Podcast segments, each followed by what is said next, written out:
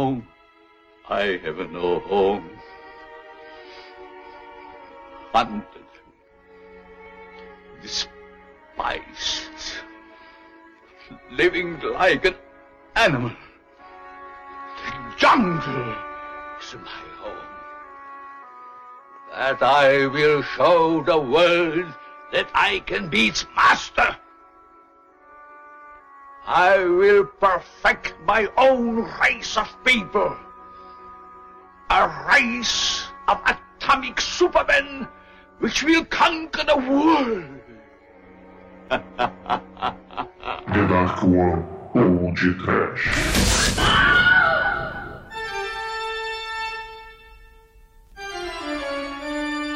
Horror. Fear, children of the night. Desper. Poner cu. Suffer.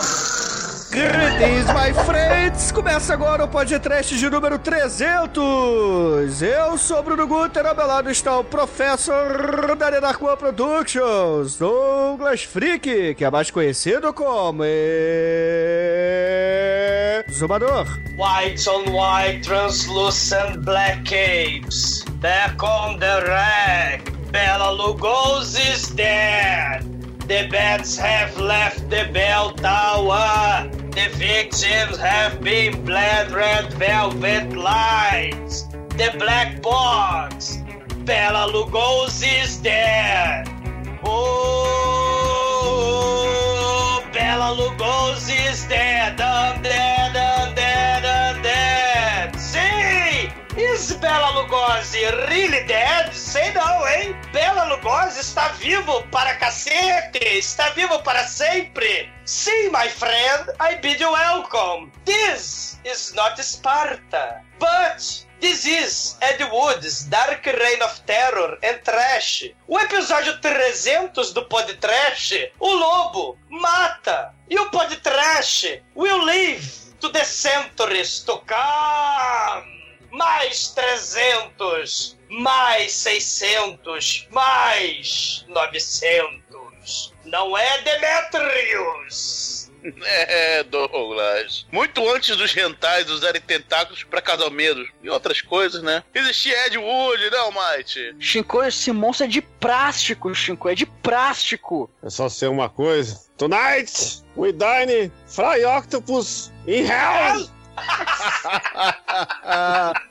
Pois é, meus caros amigos e ouvintes. Estamos aqui reunidos para bater um papo sobre o filme The Bride of the Monster. Lançado em 1955 por ele, o pior diretor do mundo, Edward Jr. Mas antes que o exumador charfude no pântano do polvo gigante, vamos começar esse podcast. Vamos, vamos, vamos. Ignoremos os Children of the Night, porque tá bombando Children of the Atom, X-Men.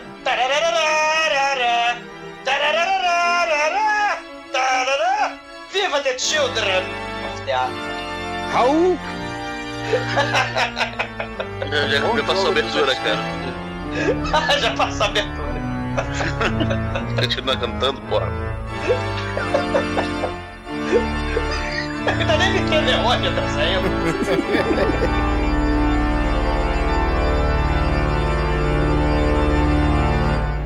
Ok, rapazes, acabamos de pousar na td1p.com.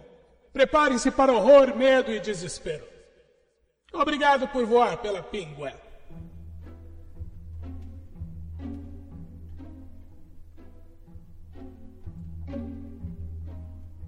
Bom, meus amigos, para começarmos esse podcast, eu gostaria de dizer a todos os ouvintes que desconhecem o pior diretor do mundo, Ed Wood, que eles parem agora de ouvir esse programa, entrem lá no nosso site, cliquem no episódio número 106 e escutem a filmografia do Ed Wood Jr. E logo depois, emendem no programa 107, onde falamos do pior filme do mundo, o Plan 9 from Outer Space. Aí sim, vocês vão estar preparados para escutar o programa de hoje, correto? Sim, my friends. Rattles. Nem tanto, porque até no, no programa a gente discute sobre essa questão que se esse filme é realmente o pior do mundo e não. E, e você, seu Bruno, você até fala que tem filmes muito piores, inclusive o Robot Monster, que também foi podcast aí num passado não muito distante. E, cara, tem, tem, tem muita coisa, né? Tem, tem uns filmes bem piores, que, igual uns Van filmes Helsing. aí do nosso, do nosso diretor aí do 300, né? Não, mas Por seguinte, eu tô falando que é o pior filme do mundo porque ele tem esse rótulo. Não quer dizer que, na minha opinião É. e do pessoal aqui, seja. Até porque Ed Wood não é o pior diretor do mundo. Não, não. Mas eu não me prendo a rótulos. Olha Ah, só. Rótulos, my friends. rótulos, my friends. Eu também não, me Bruno, prendo a é roça. Rótulos. É, não é Acabei de Bueno, comer. rótulos. Acabei de comer um chocolate vencido graças a isso. Defec, irmão, Defec. Sim, nome de Ed Wood, Defec. Ah, chocolate não estraga não, pode comer. Chocolate não mofa. Então, meus amigos, já que nós fizemos dois programas inteiros para falar do Ed Wood, vamos focar nesse programa aqui, nele, no Megalovax poderoso Bela Lugosi, que infelizmente is dead. Bela Lugosi is not dead. Bela Lugosi lives and go on forever, my friend. Porque Bela Lugosi, cara, é ícone. Bela Lugosi is the Drácula. Listen to the children of the night. What music does he plays, né? Porque o Bela Lugosi, ele fugiu da, da Hungria. Porque ele, ele, ele era do partido socialista e tal. Ele fugiu de lá, era ator, artista, né? E para não dar merda pro lado dele, ele foge para os States. E ele vira ator, Megalovax foda, ele era ator shakespeariano e tal. Fez várias peças, né? Hamlet e o caramba e tal. Mas ele faz a peça Drácula na Broadway. E, cara, é um sucesso absoluto. E a Fox, o estúdio da Fox, claro, resolve fazer Drácula, o filme. Só que os filhos da puta não querem contratar o Bela Lugosi, apesar dele ser o, o mega sucesso, né? O que é um troço muito sacanagem. E querem contratar aquele cara que fez, porra, mega famoso na época do cinema mudo. A gente tá falando, ouvintes, do início dos anos 20, né? A gente tá falando de meados dos anos 20 lá nos Estados Unidos e Hollywood. E iam contratar o Lon Chaney, né? Aquele cara que fez o Fantasma da Ópera. E o Bela Lugosi nem ia ser cogitado para fazer o papel do Drácula, my friend. Só que Lon Chaney morre. E aí o Bela Lugosi fala, porra, tô na fila. Tá de sacanagem, né? Aí chamam finalmente o Bela Lugosi. E, cara, é um sucesso absoluto. Ele com aquele sotaque greetings, my friends. Aquele, aquele olhar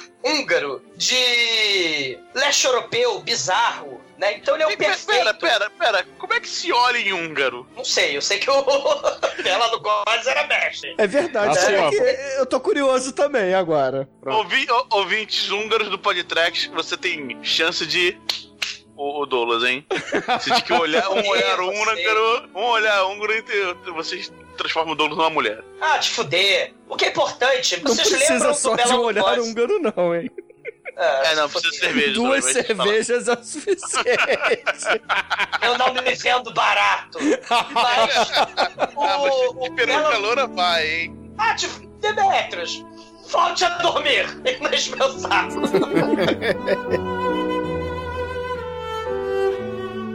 o Bela Lugosi, ele nesse filme, Bride of the Monster, ele hipnotiza pessoas, assim como ele fez no seu papel ícone, seu papel chave Drácula, né? Então aquele olhar húngaro, seus pulhas, é ele hipnotizando pessoas, né? E seduzindo as pessoas. Ele aos 40 e poucos anos, cara, ele vira galã em Hollywood. Aquele estrangeiro misterioso, sinistro, né? Sedutor, com aquele sotaque bizarro. Pra vocês terem uma ideia, ele não falava inglês. Então ele aprendeu, por exemplo, na peça do Drácula na Broadway, ele aprendeu todas as falas foneticamente. Ele não fazia a menor ideia do que ele estava falando. Ele decorou todas as falas dele do Drácula foneticamente The Books on the Table, cara. É impressionante, cara. Isso é dedicação, né? E aliás, o Bela Lugosi, cara, mesmo o mais merda dos filmes, o mais ridículo dos papéis, pull the strings, o Bela Lugosi tratava o material com todo respeito, com todo o carinho, era o jeito dele trabalhar. Ele, ele tinha aquela ética do trabalho, mesmo, por exemplo, no Bride of the Monster, ele já estava todo fodido, já estava em decadência, ele tinha ignorado o papel do Frankenstein, e o Boris Karloff pegou o papel do Frankenstein, o Bela Lugosi se fudeu, ele começou a partir daí, a, a partir da recusa do papel do, do Frankenstein, porque não, eu sou um ator megalovax foda shakespeariano, eu não vou andar com maquiagem, eu não tenho falas, o monstro do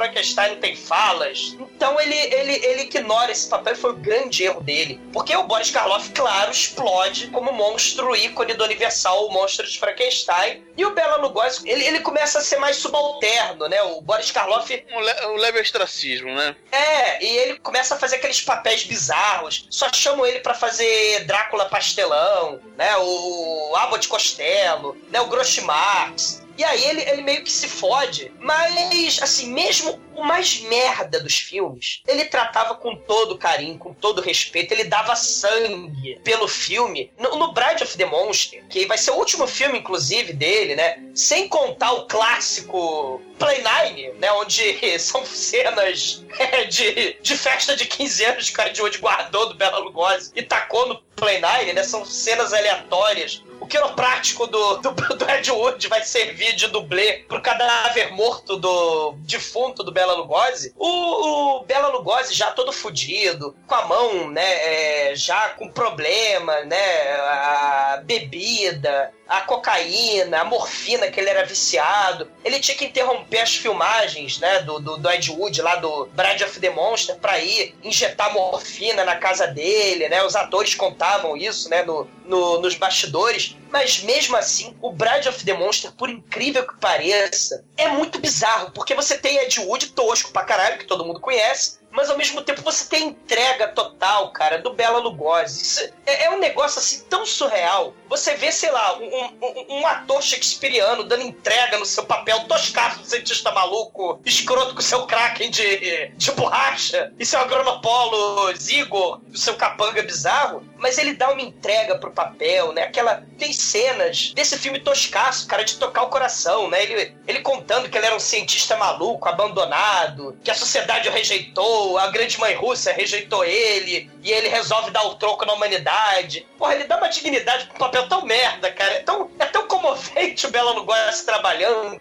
Eu, particularmente, né, adoro o Boris Karloff, eu adoro a galera da Lon Chaney, eu adoro essa galera toda da Universal, os monstros clássicos, mas o meu coração, cara, tá com Bela Lugosi, cara. Assim, se, se a gente for. E, esse é o húngaro. Ah, te fuder, Demet. Porra, eu tô aqui abrindo meu coraçãozinho aqui, você tá de sacanagem. Porra. Agora olha só, galera. Pra quem quiser se aprofundar mais nessa época do Bela Lugosi, nesses bastidores todos do, do Ed Wood e as suas produções, tem a, a cinebiografia do Ed Wood feita pelo Tim Burton, que é um dos poucos filmes do Tim Burton que presta. Então, vejam esse filme que vocês vão ver bem isso aí que o Douglas está falando. O... É claro, é, não tem a questão pesada das drogas que o Bela Lugosi usava, né? O Tim Burton foca só na morfina e tal, mas todos sabemos que o Bela Lugosi usava outros tipos de drogas também. E... Como a maioria das pessoas nessa época em Hollywood, né? Exato. Aliás, o, o Bela Lugosi é uma das grandes vítimas desse. Ele, ele acaba no ostracismo, né? ao mesmo tempo que Hollywood botava uma pilha. Não, que ele é aquele astro estrangeiro. E o Bela Lugosi, claro, caiu na pilha, né? Ah, sou astro, né? De cinema, Drácula, de Hollywood. Ele ganhou estrela na calçada da fama, né? Então ele dava aquelas festas megalovax né, com garçons, fantasia de Drácula, aquela porra toda, e, e, e, ele com aquele sotaque bizarro, ele distribuía charutos para todo mundo, sem ter gente nascendo, né, porque por algum motivo nos Estados Unidos você distribui charuto para quem é, vai ser papai, mas o Bela Lugosi distribuía enquanto fazia festas. Mas tem uma parada maneira, né, eu descobri recentemente um podcast em inglês, é o Gilbert Gottfried's Amazing Colossal Podcast, o Gilbert Gottfried é um, um, humorista dos Estados Unidos e faz uma porrada de podcast sobre uma porrada de, de estrelas do passado, né, de Hollywood. E ele, cara, ouvintes, ouçam esse podcast, quem puder, que o filho do Bela Lugosi e a filha Sarah Karloff, do Boris Karloff, eles estão nesse podcast e cada um falando: não, o meu pai é mais foda, não, é meu pai. Eles ficam disputando quem tinha a maior geba mais mole, né? Porque, porra, eram velhinhos de 70 anos e eles estão disputando quem tinha a maior paldurecência, né? Ouçam o Gilbert Gottfried podcast, que é espetacular. Tem muito programa legal, mas no caso desse programa de hoje especial 300 Podcast, procurem o podcast é, Bela Lugosi, né, e Boris Karloff, Amazing Colossal Podcast, que a gente vai saber várias histórias do, dos bastidores, né, dessa, dessa disputa que os estúdios de Hollywood meio que botavam pilha, né, ah, Boris Karloff brigava com Bela Lugosi, mas não tinha nada disso, né, no final das contas era tudo Hollywood, era tudo confete. E, poxa, assim, a, a gente pode falar também um pouquinho, além do Bela Lugosi, a gente pode falar um pouquinho da trivia, né, dos bastidores desse filme de hoje, que, porra, são bem divertidas, né? A começar que o Ed Wood roubou na cara dura o povo gigante que não se mexe. do estúdio que ele era Caralho. faxineiro. Ouvintes, ele rouba a porra do povo para fazer o Kraken do filme, a, o ícone da maldade Cthulhu from Hell e o povo não se mexe porque ele esqueceu de roubar o um motorzinho que mexe os tentáculos. Então ele chegou pros atores: Ator, olha só, você vai pegar o tentáculo, vai se enrolar nele e finge que tá morrendo com o tentáculo do mal, né? É mais ou menos assim, cara. Eu vivo Ed Wood. E o melhor que o Ed Wood foi incapaz de voltar no estúdio, sei lá, no dia seguinte para roubar o motorzinho também, né? Ninguém ia perceber que ele pegou a porra do povo. Aí ele resolve fazer tudo num dia só. Ed Wood incapaz de fazer take de novo. Ficou ruim, foda-se. É estilo Ed Wood de filmagem, cara. É um take só e seja o que Deus quiser, cara. É muito foda. Ah, cara, e porra, o Douglas falou bastante do Bela Lugosi, mas a interpretação dele nesse filme lembra um pouco alguns filmes clássicos dele, né? Como, por exemplo, a hipnose do Drácula, que ele ah, refaz aqui nesse filme, e também a ele sumonando os seus asseclas, né? Batendo palmas, tal como no White Zombie, né? Ah, o Lestrange é um dos melhores papéis dele, né? O, o Bela Lugosi, é Hollywood, deixou ele esse ostracismo que a gente falou um pouquinho, né? Ele ficou relegado a papéis de vilão, mas sempre aquele vilão mastermind Evil from Hell do mal, né? Aquele, aquele vilão que tem seus minions, seus capangas. Inclusive, nesse maravilhoso filme Deadwood, Wood, ele chicoteia os seus capangas, que é um traço foda. Ele tem um chicote pre é, preferido para chicotear o Thor Johnson, que também é um, um ator... Achado querido. pelo Ed Wood. Isso, é o ator do, do Ed Wood, né? o Thor Jones era um lutador, lutador de luta livre. De, de, isso, lutador de luta livre. E diferente, né, do filme lá do Tim Burton, ele já tinha vários filmes na, no currículo, né? Ele já era ator, só que era ator de é, relegar esses papéis de capanga gigante, tosco e forte, né, e burro. Mas ele acaba em vários filmes bizarros, né, do Atomic Horror. Esse filme, Bride of the Monster, aliás, vai influenciar muito, galera, que a gente vai conhecer como Atomic Horror. Aliás, eu tenho uma teoria, desde o meu blog lá em 2010, né, de que Ed Wood e Thor Johnson são fundamentais para Marvel, né, para Marvel Studios, porque o Stan Lee com certeza viu muito essas merdas desses filmes. Por exemplo, o, o, o Children of the Atom, os X-Men, com certeza, ele viu esse filme onde o Eric Vornoff barra Professor Xavier, que tem uma maca com um capacete fusível de conjurar criaturas mutantes do mal, com certeza o nosso querido Stan Lee é, se inspirou no Bride of the Monster pros X-Men. E o, o caríssimo amigo do Ed Wood, Coleman Francis, que era um diretor também bizarro, que filmava o filme todo mudo, né, e, e, e refazia na hora o roteiro, ele chamou o Thor Johnson para fazer um cientista russo que acaba sendo atingido por uma bomba atômica e ele vira um monstro com fúria incontrolável que muda é, é, ele fica cada vez mais que ele fica puto, ele vai ficando cada vez mais forte. E ninguém tira da minha cabeça que o Stanley viu esse filme e acabou se inspirando no Incrível Hulk, né? O filme que eu tô falando é A Besta de Ocaflates, né? Que é um filme horroroso, só não é pior do que The Bride of the Monster, mas é um filme horroroso também. Então Atomic Horror é fundamental para essa lógica dos quadrinhos, né? A ciência e a radiação gerando medo. Então, Ed Wood tá aí na, na, na crista da onda, né? Por incrível que pareça. Tá próximo foda.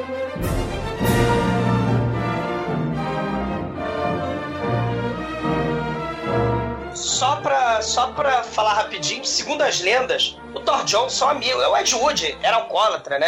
A gente sabe da história triste dele, ouçam o podcast do Ed Wood, do Play Nine, né? Ele era amigo de copo do Bela Lugosi, né? O Bela Lugosi, mega depressivo, uma vez tentou se matar. Aí o Thor Johnson, amigão, aquele amigo gigante, tosco, né? Porra, não se mata não. Porra, Bela Lugosi, se você se tacar aí da janela, eu vou te jogar pela janela. Ele ameaça, né? O Bela Lugosi tá tentando se matar, arremessando ele pela janela. Esse é o Thor Johnson, né? Viva, viva a galera aí do, do Bela Lugosi e do Ed Wood, né? E só lembrar, Bride of the Monster tem uma continuação, que é outro filmaço, né? Inesquecível, do Ed Wood, o Night of the Ghosts, onde o Thor Johnson, ele reprisa o papel do lobo. O lobo, ele não morreu nesse filme, apesar do laboratório todo entrar em chamas. O lobo, ele fica com a cara toda deformada e ele acaba sendo capanga de um novo vilão do mal, que é o Dr. Ácula, né? O Drácula, o. Ácula, né? Que é um sujeito de turbante e ele é um vidente do mal, estilo Poltergeist, o fenômeno. Ele tem um turbante. Em vez de falar Caroline, ele chama Fantasmas do Mal. Ele tem uma mesa de convocação de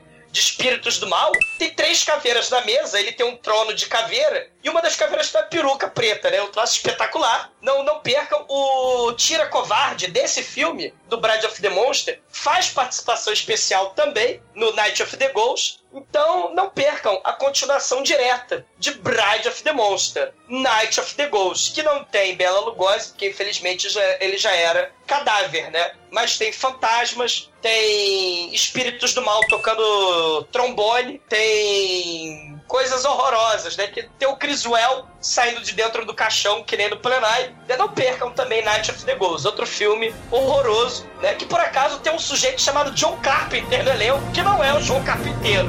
Mas fica trivia aí.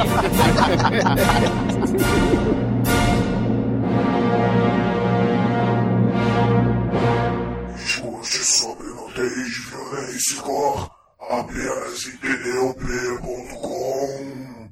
O podcast dar todo chance.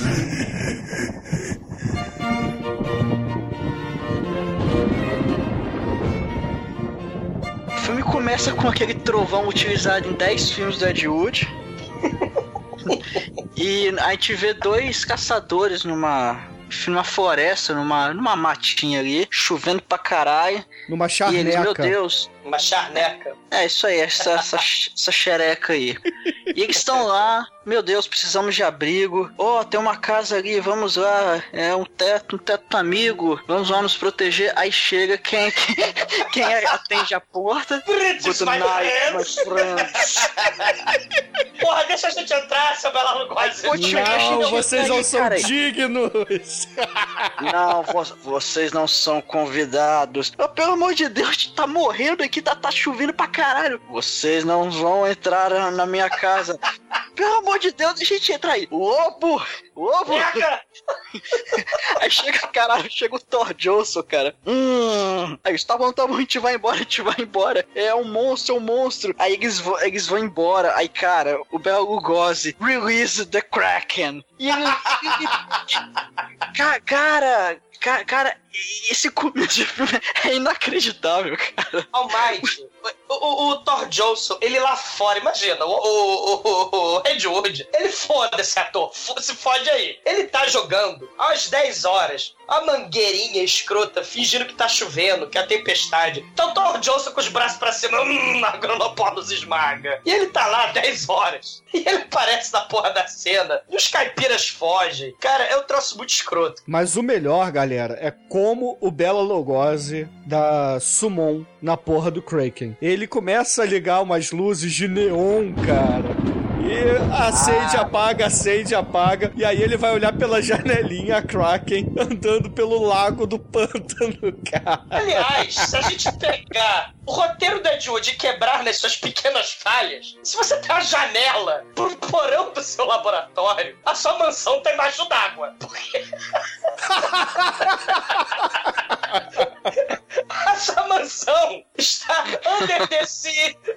É o laboratório, é o laboratório 2000, né, cara? Como é que era? Exatamente. Laboratório Submarino Exatamente. 2021. E o Bizarro. Ô Zé! Zé! Zé! Mas é o Zé, escorpião, que cai a É. máquina de salgadinho em cima dele e fica picando a cara dele e eles fazem um filho. Lembra? Muito foda. Chamou faísca!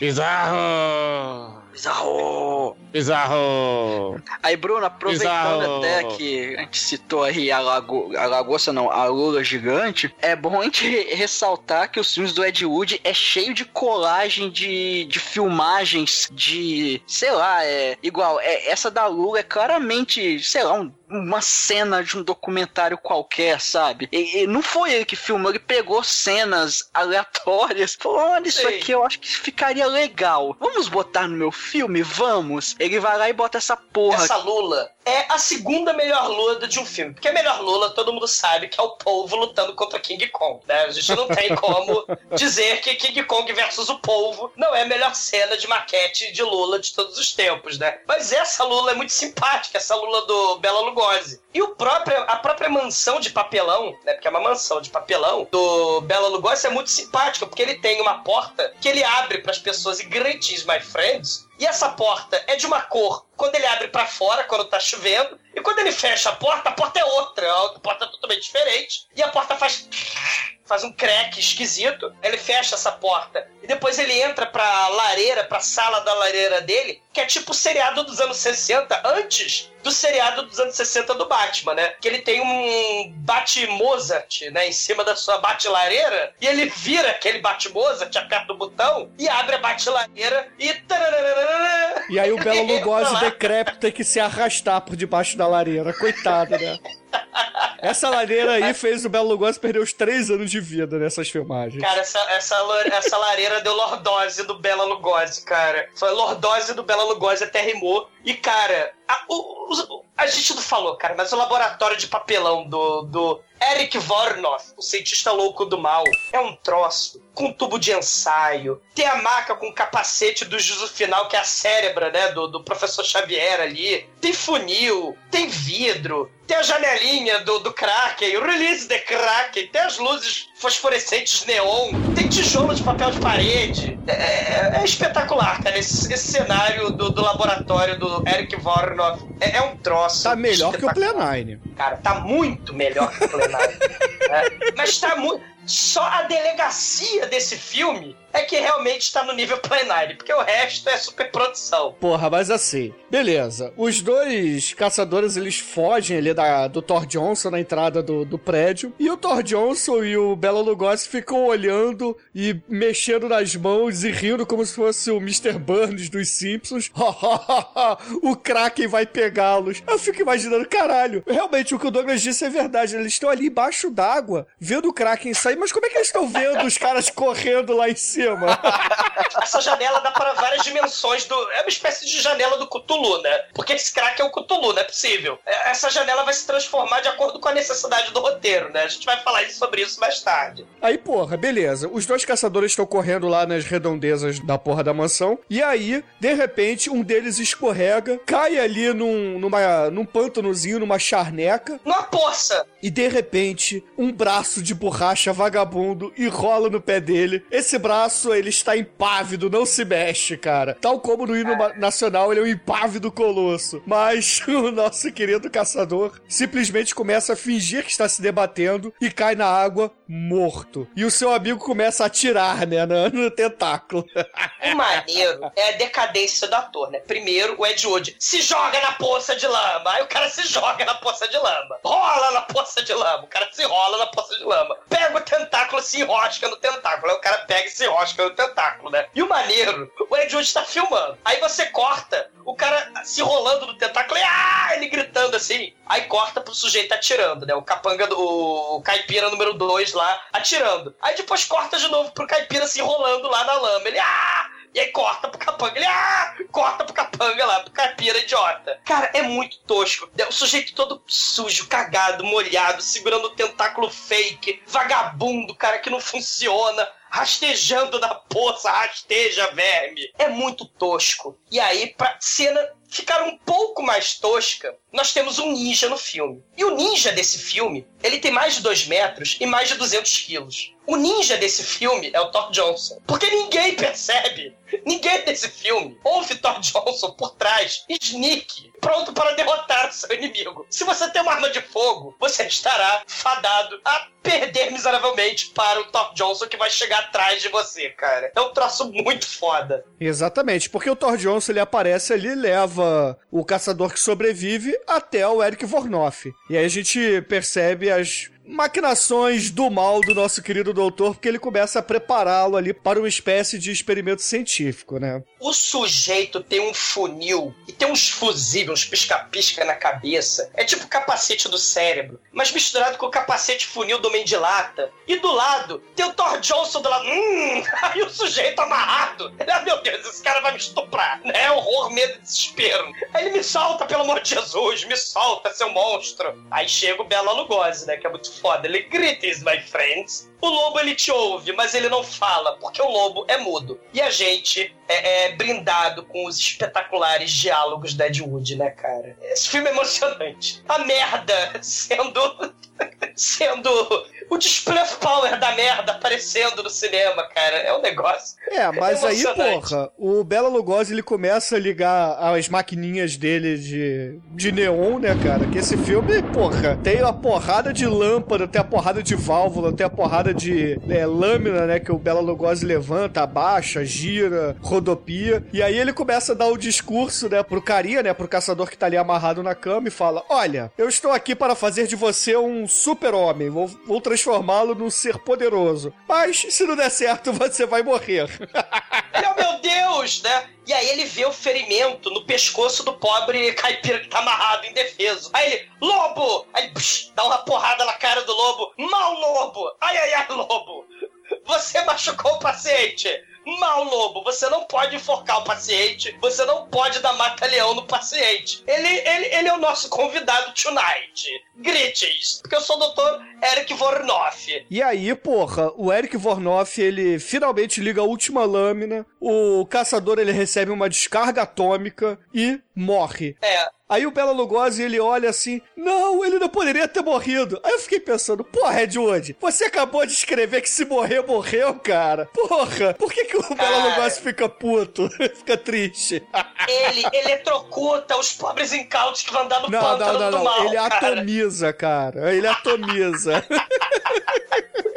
Aí ele, Greetings, você faz parte do meu experiment, que vai te dar a força de 20 homens. Só que não. Ou não. Aí ou não. Aí ele pega o estetoscópio, ele tem o, o Eric Vornoff, além de radiocientista ligado na energia atômica, Children of the Night, Children of the Atom, ele também é médico, porque ele tem o estetoscópio e ele põe no pescoço da vítima, põe na testa e põe na mão. E aí depois que você coloca, eu não sabia, mas isso é um procedimento médico aparentemente, né? Você pega o estetoscópio, põe no pescoço, põe na testa e põe na mão de uma pessoa e você sabe automaticamente que essa pessoa morreu. Isso só não é melhor do que a operação de cirurgia plástica de troca de sexo do Gleor Glenda. Mas isso é outro filme, isso é outra história de Wood magnífica a ser contada, né? E aí, meus amigos, depois dessa cena mirabolante do Eric Vornoff matando o caçador ali no seu experimento científico, nós, espectadores, somos apresentados ao núcleo policial do filme, porque todo filme do Ed Wood tem um quê de noir, né? Então, Aham. a gente tem uma investigação policial Ô, a gente vê os mesmos policiais do Plenário from Outer Space fazendo papéis aqui novamente. e o Stupid! cenário. Stupid! É, e o cenário do avião é o cenário dessa delegacia, porque essa delegacia é muito ruim, cara. Ah, tá um pouco melhor, vai. Pelo menos tem um vidro ali dizendo que é delegacia de polícia e tem os periquitos de verdade, porra. Caralho, cara. Tem um caipira mendigo, pedante, que ele xinga o policial. Eu cago para vocês, eu tava lá no. Tipo, os policiais, eles estavam só querendo. Por favor, seu cidadão, qual é o seu nome? Ele, ah, toma no cu, policial. Quer falar com o bandeirante não, porra.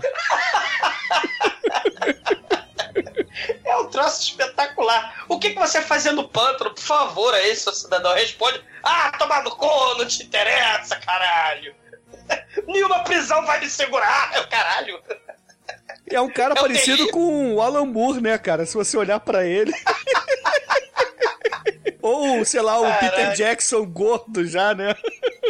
Sim. Não, mas aí tem o, o estagiário recepcionista lá, né? Ele é o policial Kelton. O policial Kelton, ele aparece em vários filmes da Ed Wood. Inclusive na continuação Night of the Ghost, que ele é o, ele é o policial incompetente barra covarde. Ele, ele chega pro Paperboy, né? Pro garotinho lá, pro moleque jornalista. Moleque não, cara, é o senhor que entrega jornal, É, caralho. não. Estamos falando de um filme da Ed Wood, onde mesmo adolescente, tem 40 anos de idade, e aí ele vai, pega o jornal do Paperboy e vai entregar feliz o jornal pro Capitão Robbins sobre o monstro do pântano do mal que está atacando a cidade, né? Porque sempre tem que ser Atomic Horror, ouvinte. Toda cidadezinha do interior, ou é a bolha assassina, ou é, é- é alienígena do mal, ou é a coisa, ou é, claro, o monstro do pântano, né? Não estamos falando do monstro do pântano, monstro do pântano. Estamos falando do monstro do pântano Ed Wood, né? E, e- e aí ele. Oba! Aqui, Capitão Hobbs, aqui está seu jornal. Eu posso trabalhar nesse caso? Que divertido! Aí ele, vai te fuder, volta pra sua mesa, Kelton, né? O Capitão Hobbs é super simpático, né? Ele só declara amor para o seu periquito. Então, sim, ouvintes, o Capitão Hobbs ele tem um periquito no, no ombro dele. E aí o Kelton, triste e melancólico, poxa senhor, eu só queria ser útil à sociedade. Eu Ele, só Kelton, queria ser amado, eu só queria alegria, eu só queria ser lembrado, eu queria um É. presente na árvore de Natal. Sim. Aí o, o Capitão Hobbs, Kelton. Ele, sim, sim, senhor, sim, senhor. Será que o Capitão, Capitão Hobbs finalmente mudou de ideia? Eu vou trabalhar, né, num caso, procurar pistas, que nem o Scooby-Doo. Ele, não, peça para o garoto do jornal entregar diretamente a mim o jornal. Aí ele, sim, senhor. Né? Ele fica triste. Você não deve entregar o jornal. E agora De 40 chame anos. o Dick Greg para vir aqui à minha mesa, agora. É, aliás, ouvintes, esse, esse Dick Greg, ele é, olha só, assim como o pausa, é, parênteses rápido, assim como Zé do Caixão, José Mujica, ele vendia bônus de filme, né, pro sapateiro, pro padeiro, pro açougueiro da vizinhança para poder vender e produzir o filme, o Ed Wood fez a mesma coisa, só que o dono da pensão que topou bancar esta merda de Bride of the Monster falou a seguinte coisa: eu obrigo você a botar o meu excelente ator, inexpressivo filho, a ser o policial astro do filme. Esta merda de ator, como se todos os outros atores não fossem merda, né? Mas esse é o fundo do poço, cara. É tenebroso. Não, a Janet também, que a gente vai conhecer logo depois nessa cena que está por vir também, é exatamente a mesma coisa, porque a mocinha do filme, a noiva do filme, era pra ser a mulher esposa do Ed Wood. Sim. Dolores, né? É, Dolores É. Fuller. E aí, porra, entrou uma investidora que falou assim: ah, eu até dou o dinheiro, mas eu quero que você me dê o papel da mocinha do filme. Aí a Dolores ficou putaça com ele. E é um troço muito foda, porque a galera trash, né? Esses, esses diretores trash que é um troço muito foda. O, o, o José Mujica, por exemplo, né, ele pegava, além dos acólitos terem que comer aranha, andar com escorpião em cima do olho, né? Comer minhoca, essas merdas divertidas, eles tinham que dar dinheiro pra pagar o filme do do Caixão, né? É muito foda, né? A mesma coisa que com a Ed Wood, né? Eles não tiveram que comer escorpião e ter barata em cima andando por cima, mas eles tiveram que rastejar na lama, né? Em nome da arte. E né? se debater com Muito povos foda. gigantes de borracha. É, exatamente. um brinde. Mas assim, chega lá o Craig na sala do inspetor-chefe, ali que tem o seu periquito no ombro, e fala assim: Caralho. Craig, sente aí, vamos conversar, entendeu? Eu quero que você me explique o que, que está acontecendo. Que porra de monstro é esse que a sua namorada, jornalista, está publicando no jornal? Ô, Bruno, o maneiro é que ele tá dando água pro periquito e o Ed Wood, ele acha importantíssimo o fato do Capitão Hobbs dar água pra porra do periquito. Então temos uns 5 minutos dele fazendo carinho no periquito e dando água pra merda do periquito. E aí quando chega o Dick Grayson lá, né, não, não confundir com o Robin, quando chega o, o Dick Grayson, ele fala... Ah, os periquitos são excelentes, os pássaros nunca causam problema, né? Aí você ignora, né, os pássaros do Hitchcock do futuro, ou mesmo o Birdemic, né, do futuro que virá, né? Ou o Sharknado, né? Porque se voa, é pássaro. E se nada é peixe. É. Super, filme super relevante, né? Birdemic aí no podcast logo. Não, e, e muito provavelmente, né, o nível épico de foda-se o roteiro, vamos mudar o rumo dessa prosa nível Tommy Wiseau, né? Quem viu The Room tem aquela cena clássica, né? Lisa, estere minha parte, né? Do Tommy Wiseau. Daí ele, não, tudo bem, o meu amiguinho Mark, né? Eu tive um cliente aqui, confidencial, eu tava aqui no escritório trabalhando uma merda. Mas, Mark, vem cá, como vai sua vida sexual? Né? É tipo assim, é mudança de, de assunto, né? E essa mudança de assunto abrupta é a mesma coisa que acontece nível Ed Wood, cara. Você vê que Tommy Wiseau teve professores excelentes na década de 50, né? Viva Ed Wood. E claro, Tommy Wiseau também, magnificamente, tem um sotaque trash, né? Ele também é um misterioso estrangeiro bizarro. Ele tem também o olhar misterioso húngaro que, que rola o golzinho aí, não, ô Douglas? Tommy Wiseau é um pão, cara. Todo mundo sabe disso. Então, beleza, Tommy- pra saber. Tommy, Tommy Wiseau é irresistível. E o até minha parte. É, mas felizmente não estamos falando de Tommy Wiseau hoje, e sim de Bela Lugosi e Ed Wood. E aí, meus amigos, o inspetor e o Dick Greg, eles estão ali batendo papo sobre o monstro, etc. E aí, de repente, eis que irrompe ali na sala do nosso inspetor uma mulher com o Kent atrás, né? O policial Kenton falando assim: Não, você não pode entrar. Ela, foda-se, já entrei. Aí ela vira assim pro inspetor-chefe, né? E fala: Vem cá, cadê o monstro? Eu quero detalhes, entendeu? Eu quero detalhes. Ela olha assim pro Dick: E Dick, você que está aí, a gente vai casar, entendeu? Daqui a um tempinho, mas se você começar a esconder coisas de mim, eu vou cancelar esse noivado. Aí o inspetor fala: Ah, então devolva a aliança pra ele. Que porra, não é justo, né? Você cancelar o noivado e ficar com a pedra. Aí ela, não, não, amanhã eu acordo cedo. Não era bem isso, não era bem isso que eu queria dizer. Eu, eu não vou fazer isso, não. Mas vocês estão escondendo de mim, que sou jornalista, da poderosa cidadezinha do cu dos Estados Unidos. Eu sou a mega jornalista, né, bisbilhoteira, porque sou mulher. Logo, eu não sou uma jornalista investigativa, sou uma jornalista bisbilhoteira e maluca. É assim que ela é tratada nesse filme, ouvintes, né? E ela, ah, não, então eu vou tacar meu anel no lago do pântano do mal. Mas então deixemos nossa vida pessoal de lado, Dick Grayson, e me contem sobre o monstro do pântano, né? Porque são 12 mortos em 3 meses. Só pode ser, claro, o monstro do pântano. Aí é claro que, porra, o, o Craig e o inspetor falam assim: ah, mulher, mulher, põe-se no seu lugar, não tem monstro nenhum, vai embora, entendeu? Vai arrumar Olha o que fazer. fatos. É, é. A sua imaginação, é doida. Sua imaginação está te pregando peças. O, o Lago do Pântano tem um monte de areia movediça. Ou seja, 12 pessoas. E jacarés. É. Aí ela, não, impossível. Olha este casaco, essa espingarda aqui, né? Aparentemente isso tem alguma coisa a ver com areia movediça. Ela é uma ótima detetive, cara. Porra, ela Ah, olhou e já sabia que aquilo ali era um dos caçadores que foram pegos ontem. Quer saber? Quer saber? Eu vou eu mesma no Largo do Pântano do Mal procurar pistas que nem o Scooby-Doo. Aí ela passa lá no arquivo do jornal que ela trabalha e ali ela encontra, né? Tem uma cena com a, a esposa de verdade do Ed Wood que tá puta ali na mesa por fazer uma pontinha.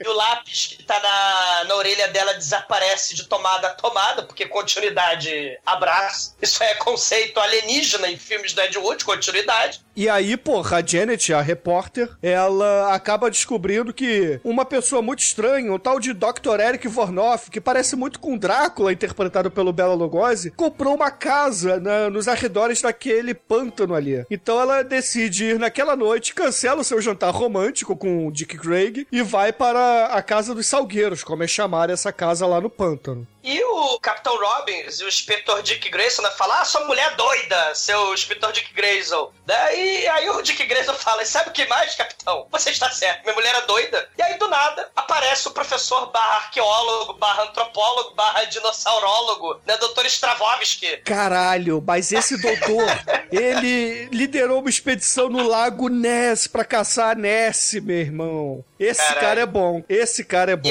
é, ele fala: Eu sou professor de sotaque bizarro, estrangeiro, e ajudei a Scotland Yard no caso do monstro Ness, mas é, não era um dinossauro, como eu suspeitava, né? Minha especialidade é, é dinossauro, aí ele cheira rosa, ele tá rosa na lapela. Assim como o Capitão Hobbs tem um periquito na porra do ombro, ele cheira rosa, ele é cheirador de rosa, né? Você vê que Não os personagens. reclame da construção de personagem do Ed Wood. Todos Ah, eles têm detalhes que os transformam em seres únicos do universo. Porra. Ah, isso não tenha dúvida, não tenha dúvida.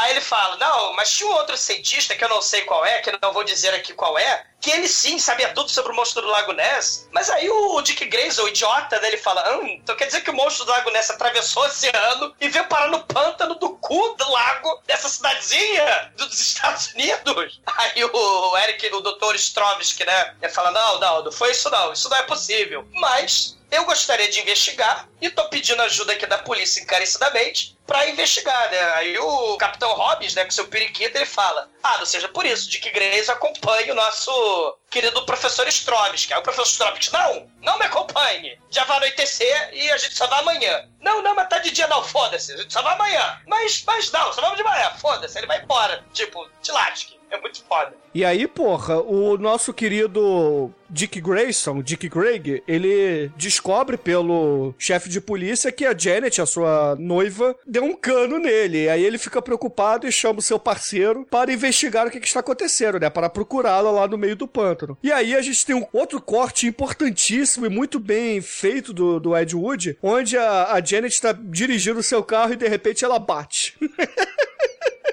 Ela bate e cai de, de dentro do carro, olha para uma cobra e, como uma mulher frágil que é, ela desmaia de medo. Caralho, cara. Caralho, que tosco. É, é um troço assim, toscaço, porque o, o, o, Dick Grayson, né, ele fala assim, com a sua atuação tenebrosa, ele assim, como assim essa mulher está bisbilhotando na lagoa? Né? Mulheres não podem sair sozinhas de carro dirigindo, indo para o pântano. Eu vou trazê-la embaixo dos meus joelhos, sério, vou arrastá-la com os meus joelhos, nem que seja a última coisa que eu faça. E aí o, Capitão Hobbs acariciando o seu lindo periquito aí, provavelmente vai ser a última coisa que você vai fazer. E cara, o dia tava lindo. O dia tava claro, no dia mais claro, né? De repente vira a noite mais densa, relampeja. E aí aparece quem, cara? Quem? Para pegar a mulher e levar lá pro castelo do Eric Vornoff. É óbvio. Thor Johnson. Thor é, Johnson Thor. Lobo, meu irmão. O lobo ninja, ele atrás da cobra. A cobra não percebe que tem o Thor Johnson ninja atrás dele, atrás da cobra. E ele pega a cobra e bate ela na, na- na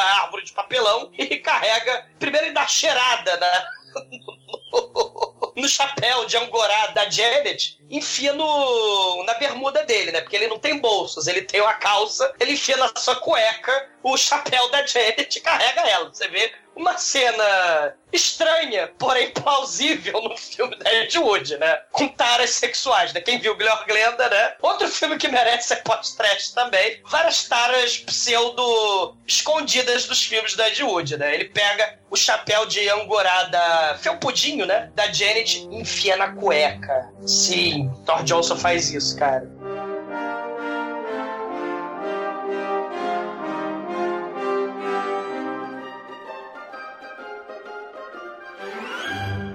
Melhor cena do filme agora, minha vez, estava aguardando até esse momento pra falar, porque a garota acorda. Mas simplesmente o fato dela estar deitada com um enquadramento maravilhoso nos peitos mais empinados que eu já vi na vida, Vive os anos 50. né? Eu não sei ali se isso é natural, se isso é sobrenatural, se isso é sutiã, se isso é embuste, que porra é essa, mas é uma coisa muito bonita de se ver. Eram as mulheres vespas, Chicoio, dessa época, né? Nos anos 50, as, o padrão de beleza é, peitudesco eram esses peitos empinados que cegam pessoas, né? Se essas porra espetam o olho de alguém, isso mata. né? Muito foda. Exato. Nice, é muito very nice tenso. mesmo. É, aí é o auge do filme, essa cena aí, que ela está dormindo, né? A melhor parte do filme é a mulher dormindo. E. Que só é superado pelo, pelo fim do filme, porque aí o filme acaba, mas.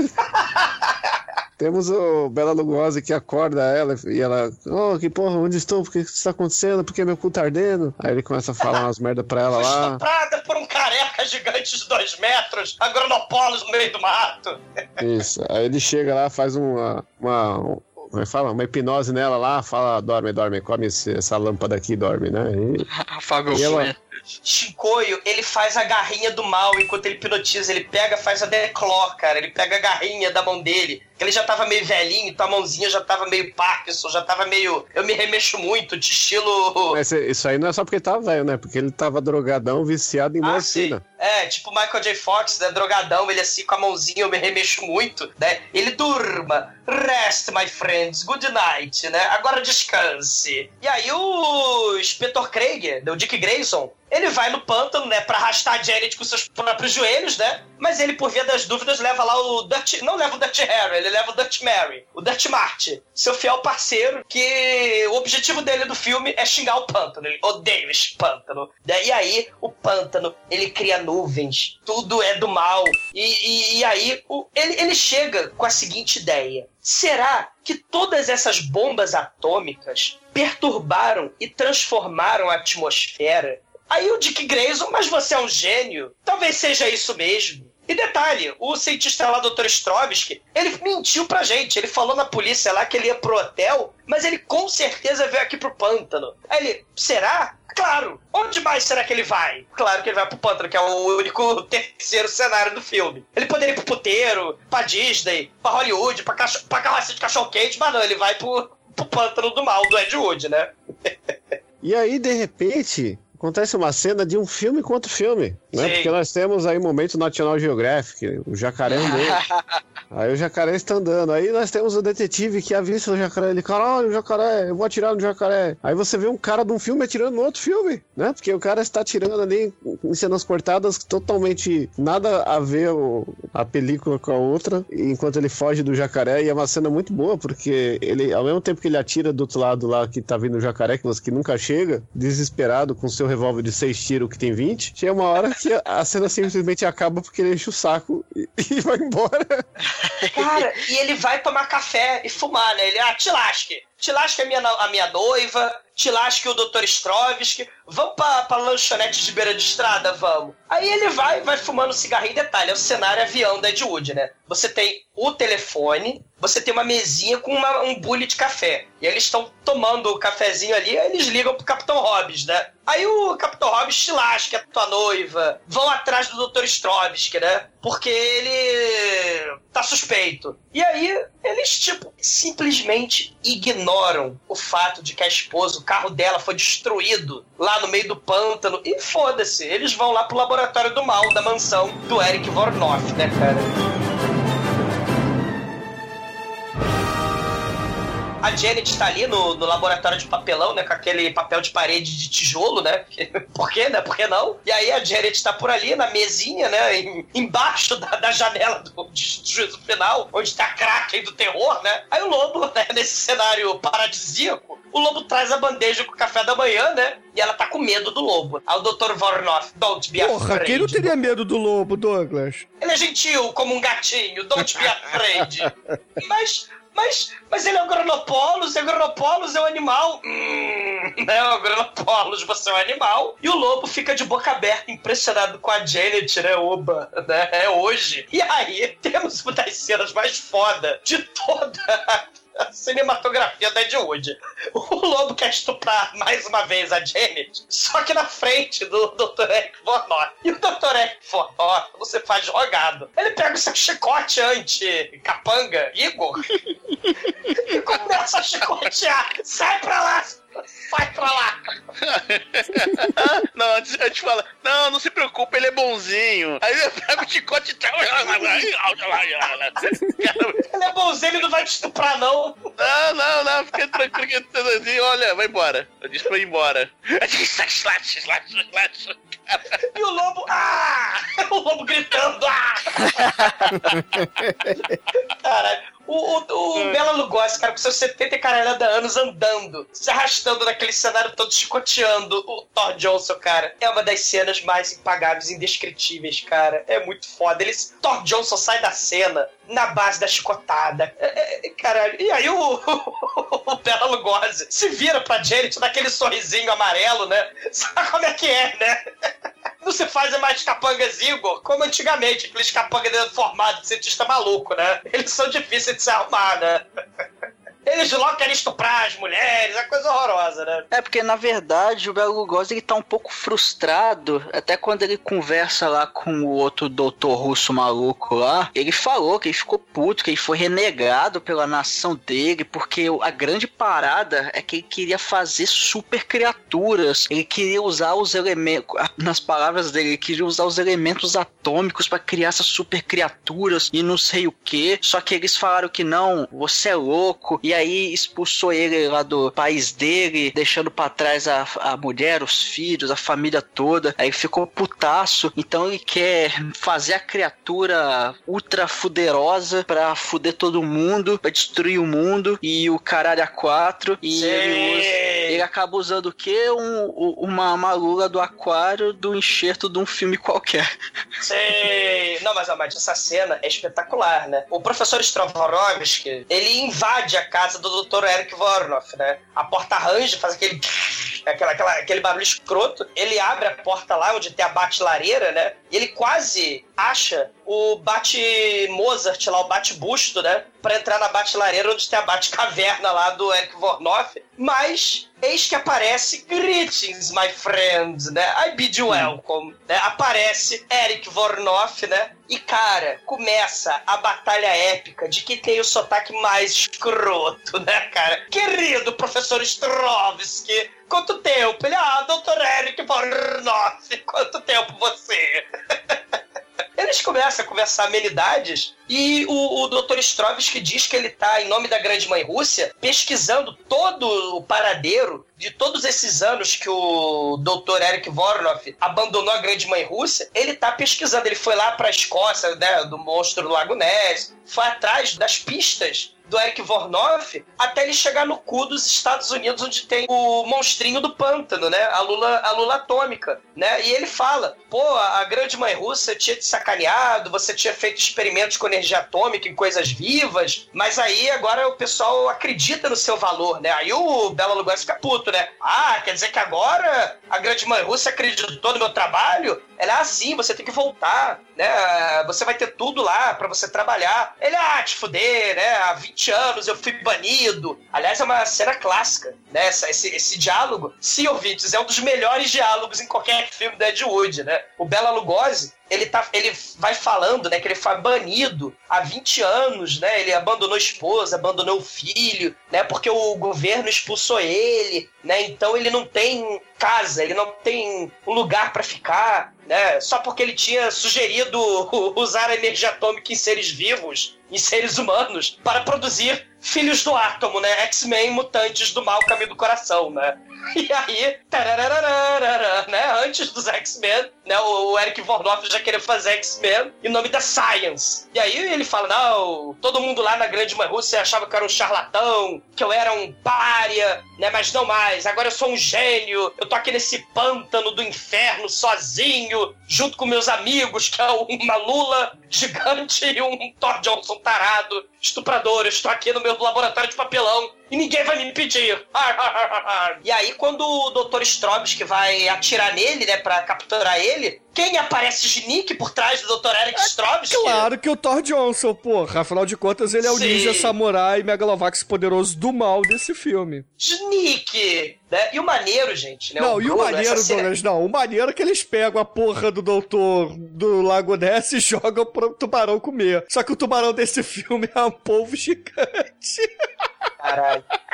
E o temos bonecão de erro- borracha, cara, nossa, muito, é Sim. muito ruim, velho. E temos um erro de continuidade aí, né? Porque se antes a janela do juízo final, que mostrava lá no porão do laboratório de papelão o lago, o fundo da lagoa Kraken, agora a gente vê pela janela uma caverna. Na janela lateral, né? No quarto de dormir, a gente vê não a lagoa do Kraken, a gente vê a caverna do Kraken. Onde dentro da caverna tem um- uma fantasia de Kraken e o Dr. Eric Strovsky enrolado nessa fantasia escrota, né? Um troço muito foda. É verdade. E Bruno, Hum. tem um negócio bacana. Essa cena, esse diálogo, antes do Dr. Strobe ser capturado, né? Que o nosso querido Bela Lugosi tá declamando, né? Aliás, velhinho, né? Mega viciado em morfina, todo fudido, mas ele dá o coração, né? Pras cenas dele. Essa cena a gente, né? Ele, ninguém me ama. Isso aí a gente pode fazer um paralelo com a própria vida do, do Bela Lugosi, né? nessa época, ele tava mega ignorado por Hollywood, né? O lugar do Bela Lugosi agora seria um pântano, né? O pântano dos filmes trash, olha aí, ao lado dos seus companheiros bizarros Outcast, né? Que são fora do padrão, né? Como Thor Johnson, como Ed Wood, né? Então ele tá no pântano do mundo trash, né? Ele não tá mais na linha de frente do terror dos monstros da Universal. Agora ele tá relegado a fazer filme horroroso com o Ed Wood, né? Vai ser o último filme dele, né? É, de fato, né? É, porque afinal de contas o plenário não conta muito, né? O plenário não conta que são só cenas de arquivo a esmo que não tinha nem roteiro, que foram filmando elas caralha, com o Bela Lugosi filmando na frente da casa do Thor Johnson, né? Cheirando rosa, né? pra variar, cheirando rosa, triste melancólico, no cemitério. E aí, meus amigos, o querido Bela Lugosi interpretando Eric Vornoff bate palmas, tal como no White Zombie, e chama Sim. a noiva. Aí entra a noiva. É um tanto quanto. Sem entender o que está acontecendo, porque ela. Não sabemos se ela está hipnotizada, se ela está assustada, se ela está maravilhada porque está vestida de noiva. Afinal de contas, é a mulher nos anos 50, não é? e aí, o Eric Vornoff a coloca numa maca, aprende e fala que vai transformá-la numa super mulher, numa super heroína do mal atômica que vai poder ser parte integrante do seu exército russo, au- austro-húngaro, sei lá o que, para a dominação mundial. O exército de super-homens. E, aliás, o segundo nome do filme é The Bride of the Atom, né? A noiva do átomo, né? O- Que é muito mais se- seja- faz muito mais sentido que a noiva do monstro, né? É, faz, sentido. Tudo faz muito sentido nesse filme, né? Lembrando, né, que nosso querido Nietzsche, o- a- pela teoria do super-homem, Deus está morto. Por causa do nome de Science. Então, Eric Vornoff quer matar Deus porque ele é Deus. Assim como Franken, Dr. Frankenstein, ele vai criar os homens imortais, os super-homens, e vai comandar o mundo e ter risada sinistra húngara do mal. E aí, porra, ele tá começando a, a colocar os, os aparatos, aqueles mesmos aparatos que a gente viu no início do filme com o caçador, ele coloca na mulher. É, Capacete coloca o funil, capacete, é. funil, liga as É luzinhas, etc. É. E aí, de repente, entra Dick Greg, porque ele já estava investigando ali no pântano, entrou na casa, achou os livros, achou a foto do Bela Lugosi que ele colocava no seu currículo, né? No seu. no seu dossiê para entregar a estúdios. E aí, de repente, ele entra ali com a sua pistola, aponta pro Bela Lugosi e fala: Parado! Pare com isso! Só que, porra, pra variar, o ninja do filme, Thor Johnson, Caralho. chega por trás e lhe dá um golpe do Spock e o derruba ali no chão, cara. Muito O bom. lobo, cara, Thor Johnson ataca todos pelas costas. Ele é, ele, ele é que nem água. Ele é, ele, é, ele é inodoro, insípido, incolor, invisível. Ele é ninja. ele, O ele- Thor tem atira li- pelas costas sim, cara, porque ele é bandido filho da puta, né? De acordo com o Legião Urbana. E ele sabe o segredo da invisibilidade.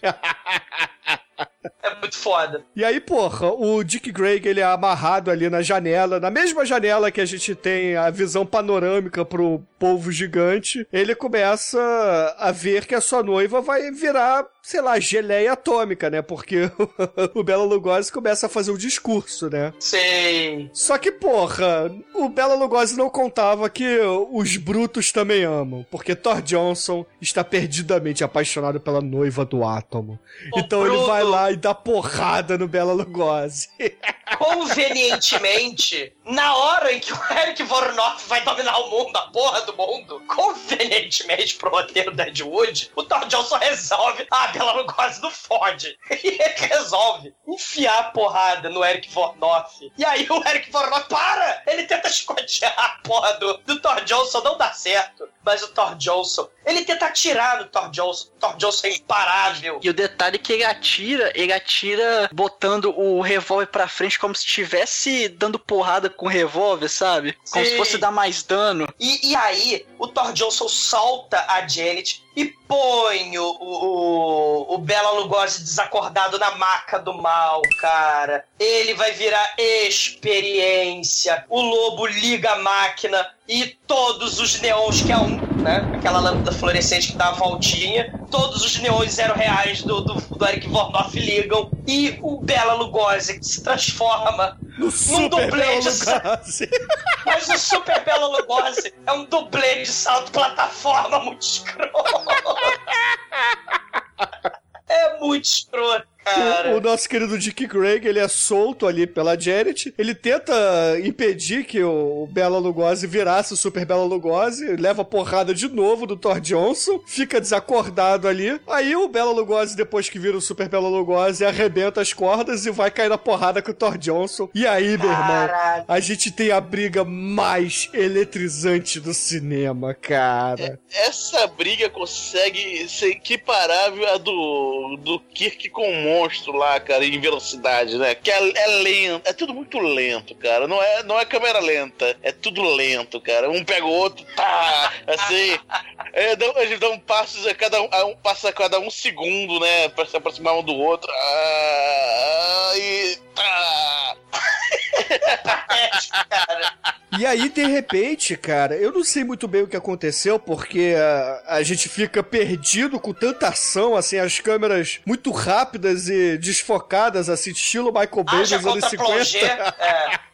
O Haja. laboratório começa a pegar fogo. E aí a Janet tenta acordar o seu noivo para tirá-lo dali, só que ela não consegue. E aí, de repente, o Bela Lugosi derrota o Thor Johnson, pega a Janet, se empirulita dali do laboratório com a Janet no colo, e aí, do nada, do nada, o Craig acorda também e vai atrás deles. E aí, porra, se a gente já tava, caramba, quanta ação aconteceu no, na cena anterior, a gente teve uma briga Megalovax foda, cara, foda esse Mad Max Fury Road. Vamos agora para a cena mais foda de ação de todos os tempos. que é lá fora do, do casarão, Bela Lugosi segurando a noiva no colo e os policiais vagabundos olhando pra ele e não sabendo o que fazer. Um deles puxa a arma, aí chega o Craig e fala: Cuidado, você vai acertar a Janet, não atire. E aí o inspetor-chefe manda todo mundo subir a colina atrás do Bela Lugosi. Bela Lugosi percebe que a noiva está o deixando lento, ele a coloca ali encostada na colina e sobe pra de trás da pedra redonda.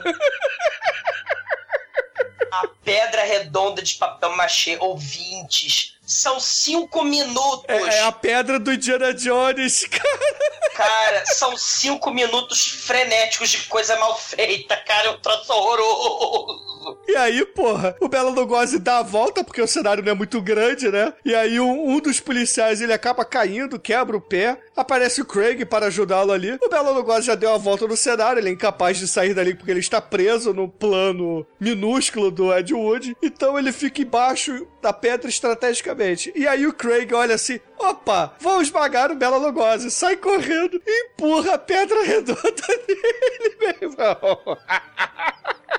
Cara, Nossa, cara. Porra, a gente percebe que Bela Lugosi não é Indiana Jones, né, meu irmão? Porque ele não consegue fugir da pedra. caralho. e a pedra faz strike de Bela Lugosi. Bela Lugosi, é óbvio que cai aonde? Cai aonde? Na porra Na da poça charneca. Na charneca do povo gigante que o pega. E aí cai a porra de um raio em cima do monstro, cara. E os dois explodem! Explode a bomba atômica! Nossa, Cara, faz um cogumelo, velho. é, dá um cogumelo atômico, velho. Isso é muito foda, cara. Vamos recapitular. Bela Lugosi está carregando a mulher no colo. Aí ele olha assim, opa, eles estão chegando. Ele coloca ela do lado, ele dá a volta por trás da pedra gigante. Chega um policial que vai ajudar o outro que tá caído. Olha o Bela Lugosi dando a volta por trás da pedra. Sobe e empurra a pedra nele. A pedra bate no Bela Lugosi. Ele cai da poça, junto com o povo gigante que o começa a enforcar. E aí, de repente, um raio cai do céu em cima deles e explode como uma bomba atômica, cara. Todo mundo olha pro, pro que aconteceu incrédulo, junto com o público, e fala: Caralho! O que foi isso, meu irmão? O que foi A isso? bomba Foi atômica Ed devia ter matado todo mundo, né? É, foi Ed Wood. Foi isso que aconteceu. Foi, foi, foi de leve, cara. Bomba atômica de leve. Você quebrou, bombinha. você, você cobrou os três átomos só. Cara, foi uma bombinha atômica de leve, cara. Do lado da charneca, cara, porque. e aí tem, claro, o discurso escroto de final de filme Atomic Horror, né? Ah, esse cientista Eric Vornoff, né, o capitão com periquito. Tentou né? brincar de Deus. É, ele tentou brincar como Deus e explodiu com a bomba. E aí Deus É um- fez a sua intervenção divina, apontou pra ele, tal como no filme do Monty Python, e acabou. Ah, foi Deus Escuto assim, de uma frase, né? Ok.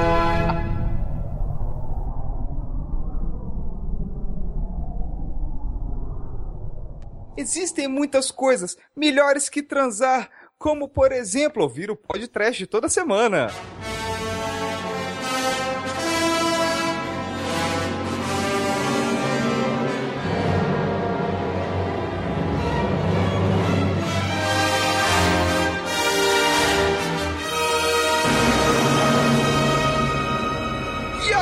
Caríssimo exumador, por favor, diga pros ouvintes do podcast desse episódio número 300 o que, que você achou do Brides of the Monster ou Brides of the Atom e, é claro, a sua nota de 0 a 5 para ele. Cara, o que, o que eu acho é que Ed Wood consagrou o podcast 300 com um cogumelo nuclear no final do filme. Ele faz tudo errado, mas é tudo errado de forma perfeita, cara. Não tem ninguém como Ed Wood, cara. É fácil, né, se a gente sacanear ele 60 anos depois. Ah, ele fazia filme horroroso. Vocês têm que lembrar, cara, que ele, porra, era zero orçamento. Ele não tinha atores. Ele só tinha o Bela Lugosi mega decadente, fudido, drogado, suicida. Daí ele tinha que mudar a história no meio. Porque os crentes lá que foram fazer o Plenine, por exemplo, falaram: ó, o nome do filme não pode ser Grave Robber, tem que ser Plenine. Então ele tinha que mudar no meio. É, Ele não tinha treinamento, ele não era diretor, ele, ele era autodidata, ele só queria fazer filme. E ele fez. A, a relação Ed Wood Bela Lugosi, né? No início, o, o Ed Wood ele precisava de um ator de renome, né? E é o que ele tinha, né? Era o Bela Lugosi que já tava fudido, né? E tal. Mas no fim, cara, é, é maneira, é comovente até. A, a relação, o Ed Wood comprava remédio pro, pro Bela Lugosi. Ele vivia num apartamentozinho fudido, mequetrefe. Então virou uma amizade foda, genuína, né? E assim,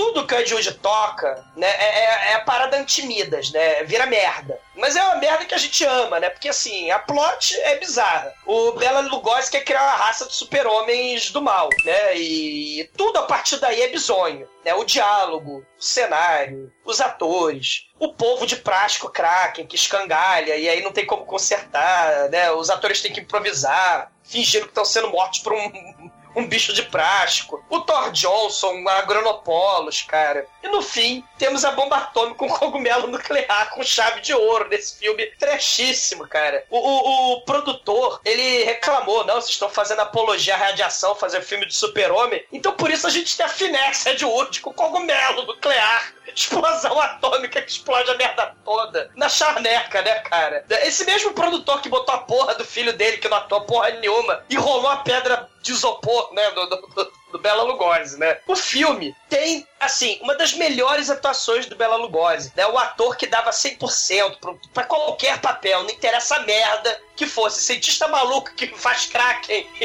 e, e Thor Johnson, foda-se, vou dar 100%. Assim, é bizarrice da Ed Wood, diálogo, o capitão da polícia pro seu periquito, né? O salto plataforma do dublê bizarro do Bela Lugosi, é, o cenário do laboratório de papelão, né? Assim, é, é a cena final de, de cinco minutos que culmina com a explosão atômica, o Ed Wood frenético, Bela Lugosi, indo suas melhores atuações trash. O filme não pode receber nota diferente de nota 5, cara. Espetacular. Explosão nuclear no cu da sociedade escrota, cara. Viva, viva Bela Lugosi, viva Podcast 300 e aí eu vou pra galera. E Anjo Negro, sua vez agora. Diga pros ouvintes o que, que você achou do Brides of the Monster e, é claro, sua nota para o filme aqui no episódio número 300. This is not Sparta. Não, é na Esparta, mas tem um romeno lá, que é pertinho ali da Grécia, né? Não, não, não é longe pra caralho. É. Critics Cara. Geography. Eu não sei nem onde é que é a Grécia, quanto mais a Romênia, enfim. Cara, o filme é horroroso da forma correta, né, cara? É a forma que você espera que o filme seja horroroso. Se ele é horroroso, tem que te divertir, divertir pra cacete, não tem jeito. Eu tenho um amigo, poucas pessoas do, do podcast que conhece, que era chamado Arlis. O, o Arlis era a versão jovem do Bela Lugosi, no gesto, no coisa, no olhar, cara. Ele era o overactor natural, né? Então eu, eu gosto muito do Bela Lugosi de ver porque ele lembra muito esse amigo meu, né? Que sumiu, desapareceu. Quem que souber do Arlis, Luciano Escafedeu-se. Pepe, o nome dele. Escafedeu-se. Mande um abraço pra ele aí, se ele estiver ouvindo. Grande abraço, mas enfim. Voltando ao filme, né, cara? O filme tem a- o Thor Johnson, um gordo de, de 150 quilos de ninja, né? E a gente não falou que o tamanho do George Johnson é, é um gordo de 150 quilos o tempo todo, né? Porque, ah, ele é ninja, ninja, não sei o que, Thor, não sei o que. Aí todo mundo pensando no Thor Johnson, ah, o Thor, né? Pensando, não, é um gordo careca de 150 quilos. Porra. Cara, e as atuações de sempre, né? Qualquer filme Ed Wood tem as mesmas atuações, né? Incluindo o Bela Lugosi. Cara, mas esse filme tem, tem, tem um povo que não se mexe. Tem a explosão nuclear. Puta que pariu. Esse filme é muito ruim, mas é muito divertido. Cara, nota 5. Almighty, o estagiário aqui do podcast, depois de, digamos, 250 participações aqui nos nossos programas, diga pros ouvintes o que, que você acha do Bela Lugosi, do Ed Wood, do Bride of the Monster, e, é claro, sua nota para este grande filme, neste episódio que estamos aqui fazendo para comemorar 300 edições desse podcast horroroso que fazemos. É, 300 episódios, tempo passa, tempo voa e o podcast continua numa boa. O, cara, o Ed Wood, ele, ele é nosso pai, cara. Ele é o caminho, a verdade e a vida do trash. Ele define, cara. Esse, esse filme, junto com o Play Nine, são excelentes filmes para você começar a entender quem é o Ed Wood. Ele, esse, esse filme, ele tem tudo que um filme ruim precisa ter, cara. Ele tem, ele tem atuação ruim, ele tem roteiro largado, ele tem monstro de borracha. Cara, o, o monstro de borracha é sensacional, cara. Eles, eles, eles têm que se jogar em cima do boneco e ficar se debatendo pra fingir que os tentáculos não se mexendo, cara. Isso é, isso é inacreditável, a falta de qualidade desse filme. e o final, a, a explosão do final que do nada cai um raio em cima do monstro e deve dar uma fissão nuclear porque dá o cogumelo atômico lá. Bicho, isso você não vê todo dia. É, é igual o Douglas falou, esse filme tem mais de 60 anos, cara. E mesmo os padrões da época, a qualidade desse filme é muito baixa, cara. É horroroso. É horroroso. E por isso que ele é tão foda, trashicamente falando. Então, é. Episódio 300 ele não poderia ser um, um filme menos clássico do que esse, menos trash do que esse. É nota 5, cara. Chicoio, sua vez, meu amigo. Diga pros ouvintes o que, que você acha do Brides of the Monster ou Brides of the Atom. E é claro, sua nota de 0 a 5 pra ele nessa festa bacana, bonita e com neon que fizemos hoje. Neon do Mal? Do mal! Esse filme aqui, pra comemorar as três antologias podtrechais aí, é um filme muito é, único, maravilhoso. E tem três cenas maravilhosas e por isso vou dar nota 3, porque é 333, que é o meio besta, que é o momento que pode estar. Que explicação é essa? O Chico tá bêbado. Chico, eu- Ah, 300, entendeu? Três cena boa e o outro três você escolhe sei lá. É, vou dar três. Foda-se. É, é. E, caríssimos ouvintes, a minha nota para The Brides of the Monster, um dos melhores filmes do Ed Wood. Olha que isso é difícil escolher, porque todos eles são pessimamente ótimos. Episódio 300, não é à toa que a gente escolheu esse filme, não é à toa que a gente falou bastante de Bela Lugosi. Eu acho que esse filme, sim, ele é um clássico do trash. Quem curte um bom cinema bizarro, de horror, de terrir e também Atomic Horror idiota, né? É, vai se amarrar. Uma recomendação é que o pessoal assista com o Mystery Science 3000. Ah, sim, certeza. É a melhor forma Um de ver o filme. Sei. E, porra, assim, é, assim como o Mystery Science, todos os filmes que lá já apareceram são nota 5, é claro que esse filme aqui, na minha opinião, tem que ser nota 5. E graças ao Chicoio, a média de The Bride of the Atom ou The Bride of the Monster ficou 4,6 aqui no podcast. Desculpa aí, galera. Não, cada um tem que dar a nota que realmente acredita que vale o filme. Não! E agora, Anjo Negro, por favor, diga pros ouvintes qual é a música do trezentésimo episódio que fizemos aqui nesta bagaça. É, pois é, né, cara? A gente não pode eh, deixar de elogiar o melhor ator do filme nesse, nesse filme horroroso chamar que é o Povo Gigante, né? Com vocês, Block Party Octopus. Que é o monstro de verdade é o povo, ou é a pedra, ou é o raio, ou é a explosão nuclear. Então, excelente, ouvintes. Fique aí com Block Party e até a semana que vem com o episódio 301 para vocês. Enquanto vocês ficam, my friends, com Octopus, Octopari, durmam, durmam até o episódio onde a Jude virará travesti. E se quiserem comer o donos, dê aquele olhar húngaro. Durma, Demetrius, também durma nas minhas Ah, isso é fácil, ok.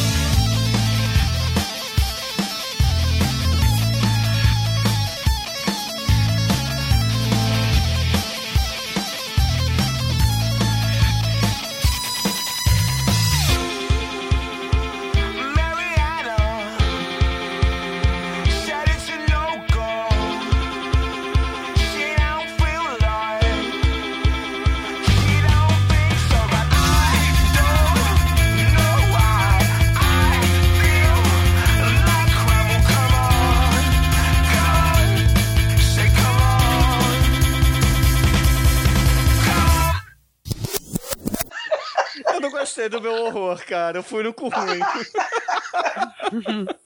É porque você é ruim, Bruno. Horror. Melhorou? Agora, agora, cara, agora tá foda, Bruno. Horror. Isso. Não, não é assim, é horror. Horror. Horror. Não, esse é o Kiko. Encosta no muro aí e chora. Horror. Isso. Ou isso. É, Demetrius, Almighty, Chicoio, quer acrescentar alguma coisa? Não. É, Jude previu o pornô de tentáculo.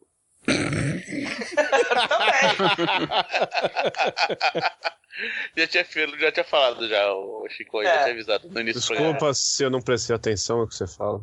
É, normal. É, só, só o único adendo é cuidado com o olhar húngaro, Douglas. Hum, Demetrius, porra. O olhar húngaro é aquele olhar com o terceiro olho que pisca. Será que pisca eu.